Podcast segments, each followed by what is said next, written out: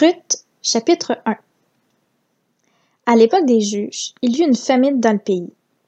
Un homme de Bethléem de Juda partit avec sa femme et ses deux fils s'installer dans le pays de Moab. Le nom de cet homme était Elimelech, celui de sa femme Naomi, et ses deux fils s'appelaient Maclon et Kijon. Ils étaient Éphrasiens de Bethléem en Juda. Arrivés au pays de Moab, ils s'y établirent. Elimelech, le mari de Naomi, mourut, et elle resta avec ses deux fils. Ils prirent des femmes moabites, l'une s'appelait Orpa et l'autre Ruth, et ils habitèrent là environ dix ans. Maclon et Kijon moururent aussi tous les deux, et Naomi resta privée de ses deux fils et de son mari. Alors elle se leva, elle et ses belles-filles, afin de quitter le pays de Moab. En effet, elle y avait appris que l'Éternel était intervenu en faveur de son peuple et lui avait donné du pain.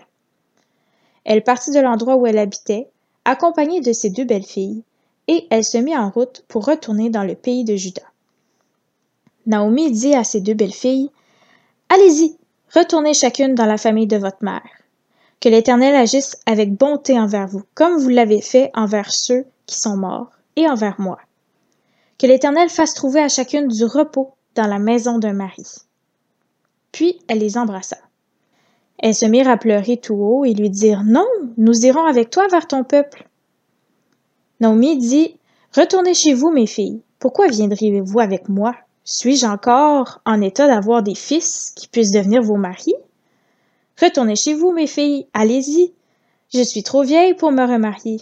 Et même si je disais j'ai de l'espérance, même si cette nuit j'étais avec un homme et que je mette au monde des fils, attendriez-vous pour cela qu'ils aient grandi? Refuseriez-vous pour cela de vous marier? Non, mes filles, car à cause de vous, je suis dans une grande amertume, parce que l'Éternel est intervenu contre moi. Elles se remirent à pleurer tout haut. Orpa embrassa sa belle-mère, mais Ruth lui resta attachée.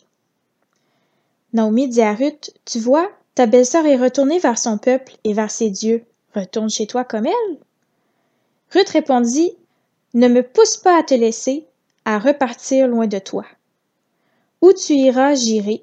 Où tu habiteras, j'habiterai. Ton peuple sera mon peuple et ton Dieu sera mon Dieu.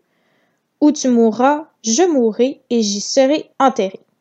Que l'Éternel me traite avec la plus grande sévérité si autre chose que la mort me sépare de toi.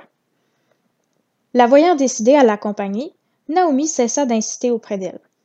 Elles firent ensemble le voyage jusqu'à leur arrivée à Bethléem. Lorsqu'elles entrèrent dans Bethléem, toute la ville fut dans l'agitation à cause d'elles. Les femmes disaient Est-ce bien Naomi Elle leur dit Ne m'appelez pas Naomi, appelez-moi Mara, car le Tout-Puissant m'a rempli d'amertume. J'étais dans l'abondance à mon départ, et l'Éternel me ramène les mains vides. Pourquoi m'appelleriez-vous Naomi après que l'Éternel s'est prononcé contre moi, après que le Tout-Puissant a provoqué mon malheur?